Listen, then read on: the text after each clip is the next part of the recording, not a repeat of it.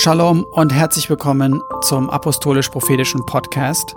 Vor vielen Jahren stand ich auf der Straße und predigte mit Robert, beziehungsweise er predigte und ich musste mir die Kommentare der anderen anhören. Und einer der Kommentare beziehungsweise genervten Fragen war, hasst Gott auch? Und ich konnte mit der Frage aus gar nichts anfangen und dachte so, was soll das? Warum? Was, was, soll, was soll diese Frage? Und ich habe geantwortet, ja, natürlich hasst Gott auch. Und dann ist die Person genervt gegangen und ich dachte, hm.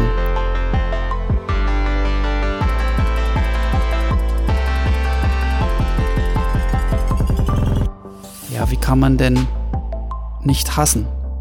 Wenn du jemand liebst, wie kannst du denn das, was ihn zerstört, was ihn kaputt macht, nicht hassen? Eine Mutter hasst die Krankheit, die ihr Kind kaputt macht.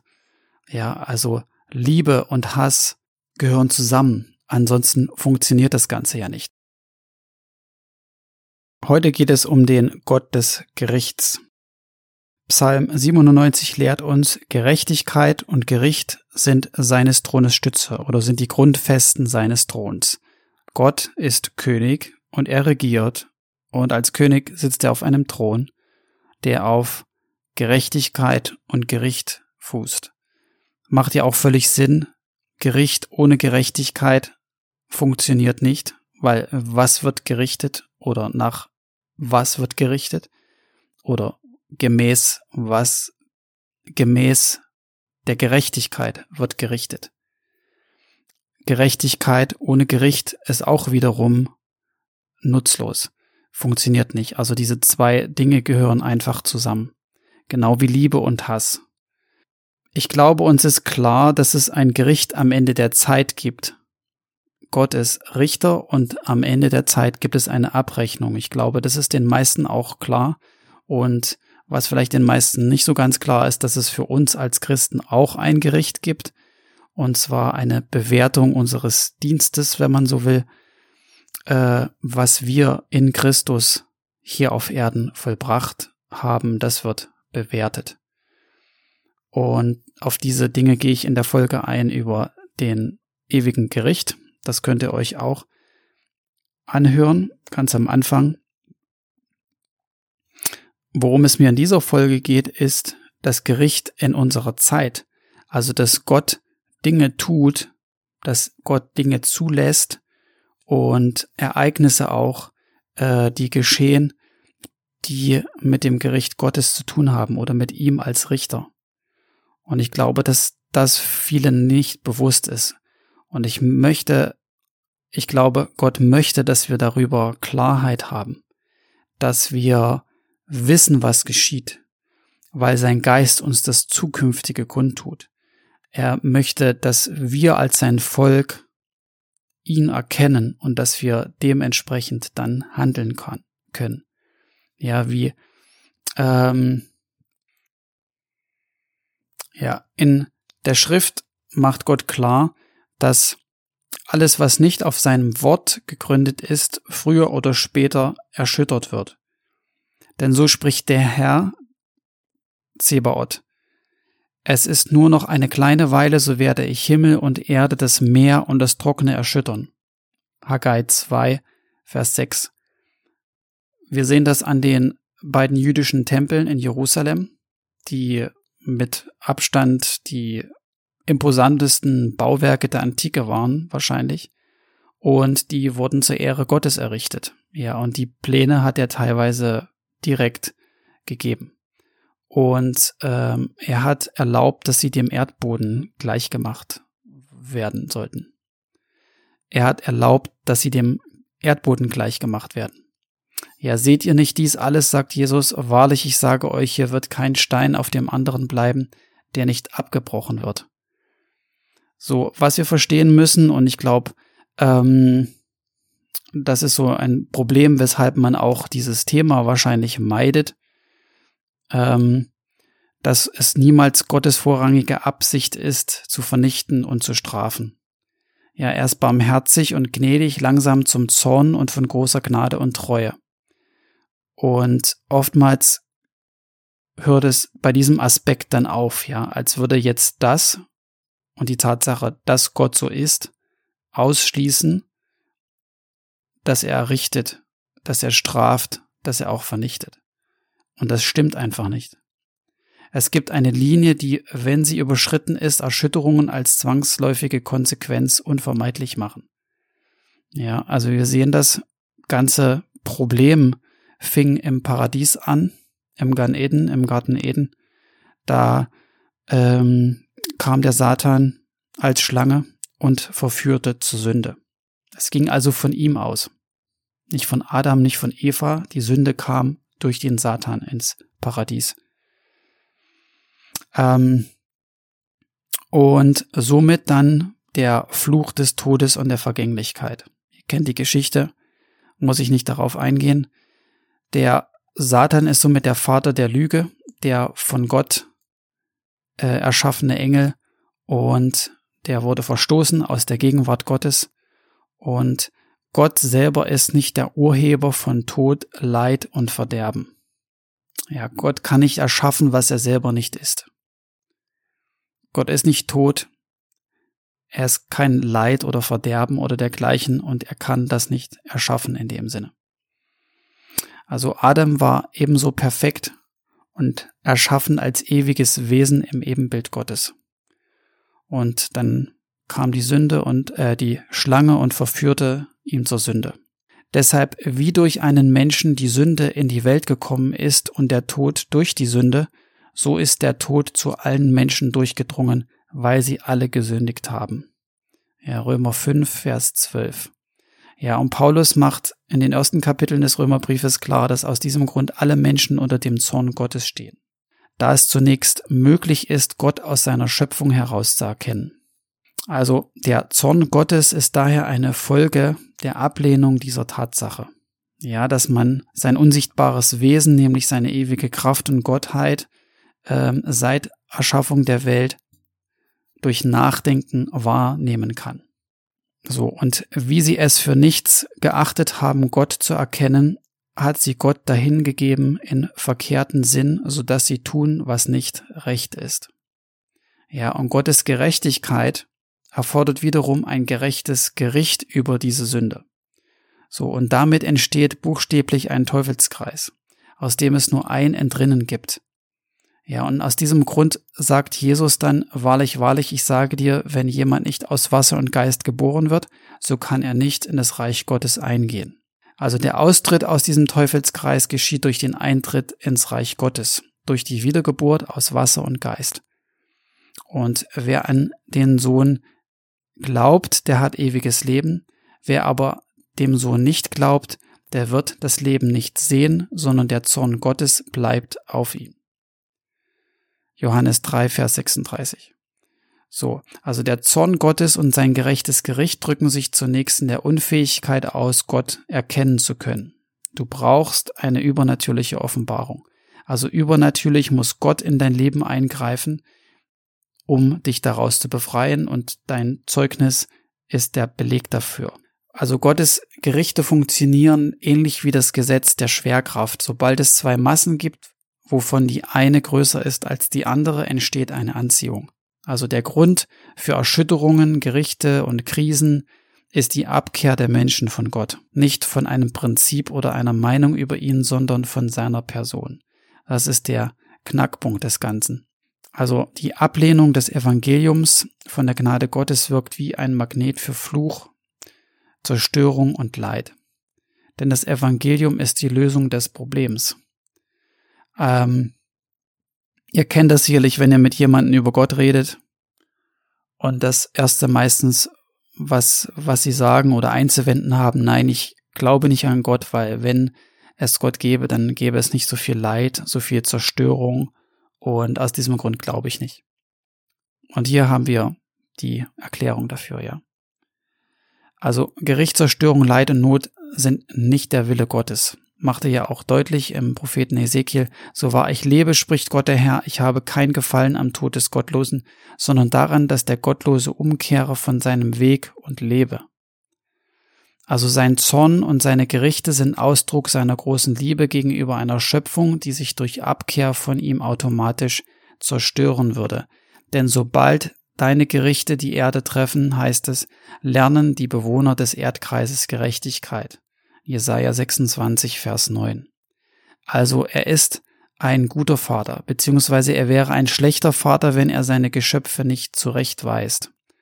Und das ist dieses Bild als Gott kann nicht liebend sein oder, oder, oder wenn Gott liebend ist, dann kann er nicht strafen oder zurechtweisen. Das ist dieses Bild, ich weiß nicht, woher das kommt, beziehungsweise aus welchen Verletzungen heraus das wahrscheinlich aus, auch geboren ist und Zwängen religiöser Erziehung oder sonst irgendwie etwas.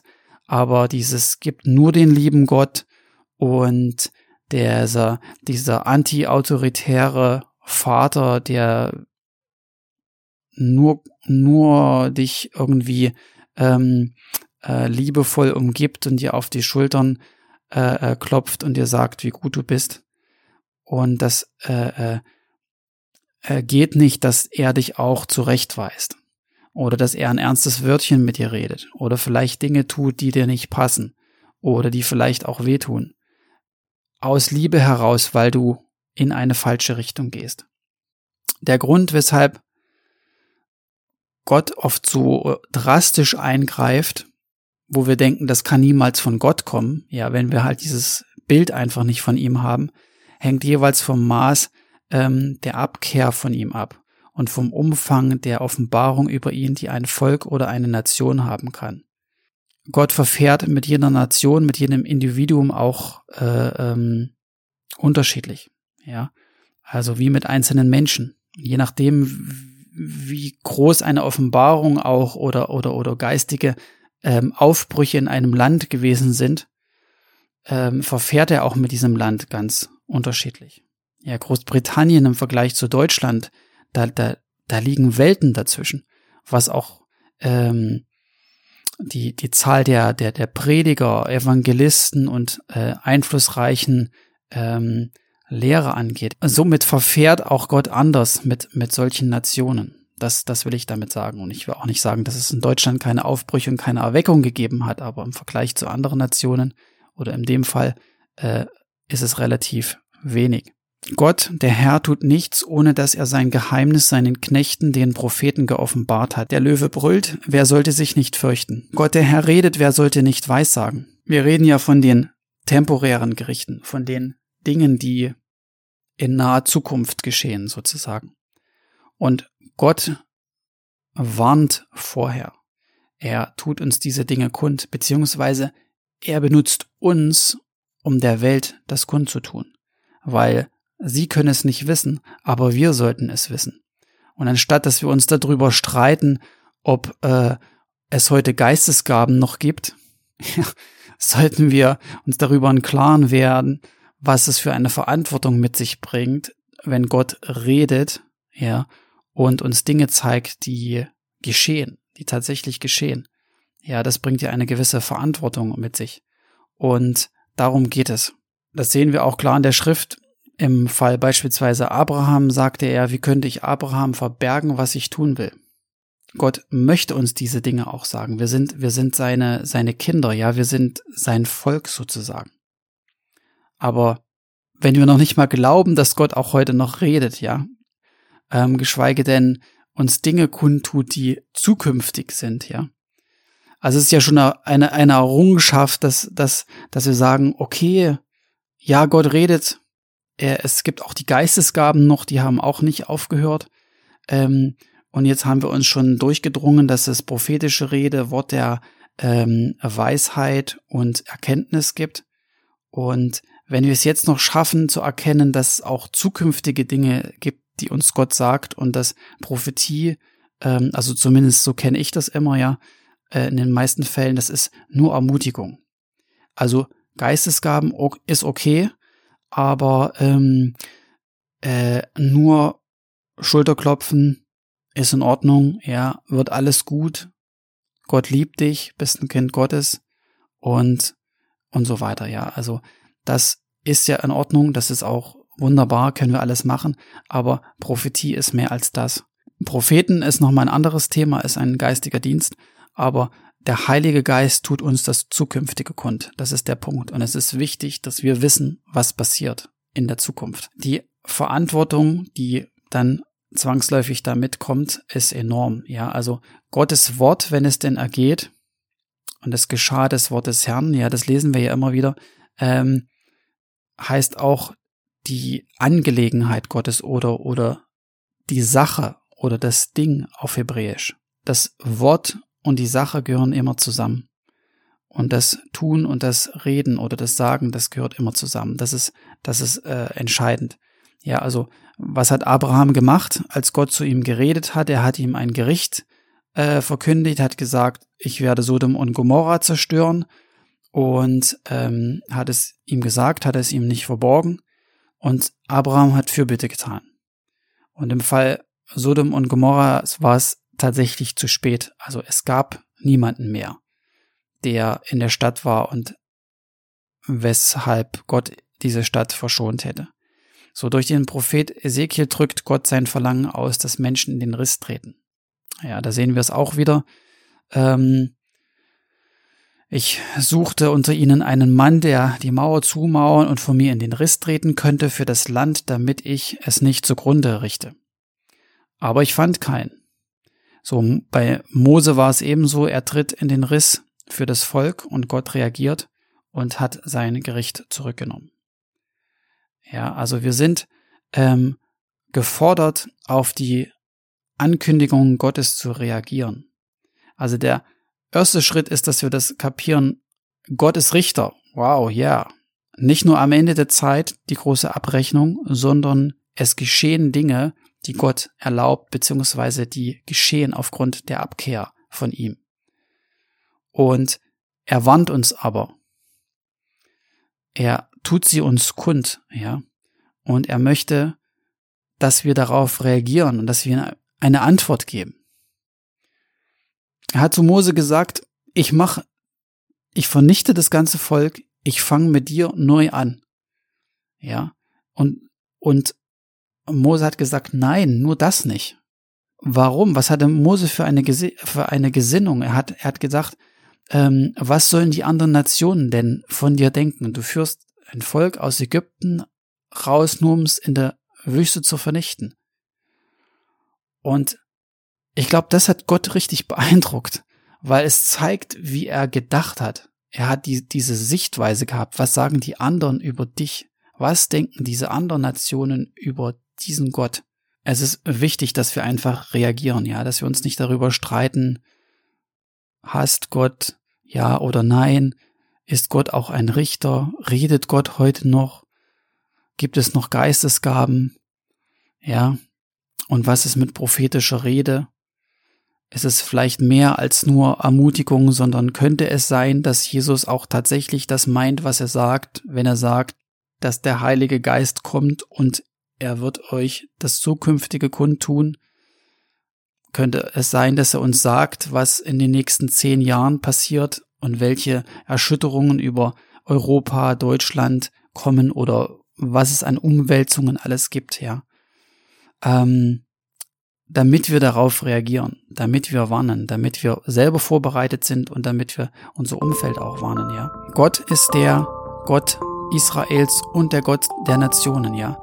Und er tut seinen Willen und seine Wege zu allen Zeiten kund. Und seine Augen durchziehen die gesamte Erde, heißt es, und achten auf die Gerechten und seine Ohren merken auf ihr Schreien. Seid gesegnet, Habt ein gutes Wochenende. Shalom.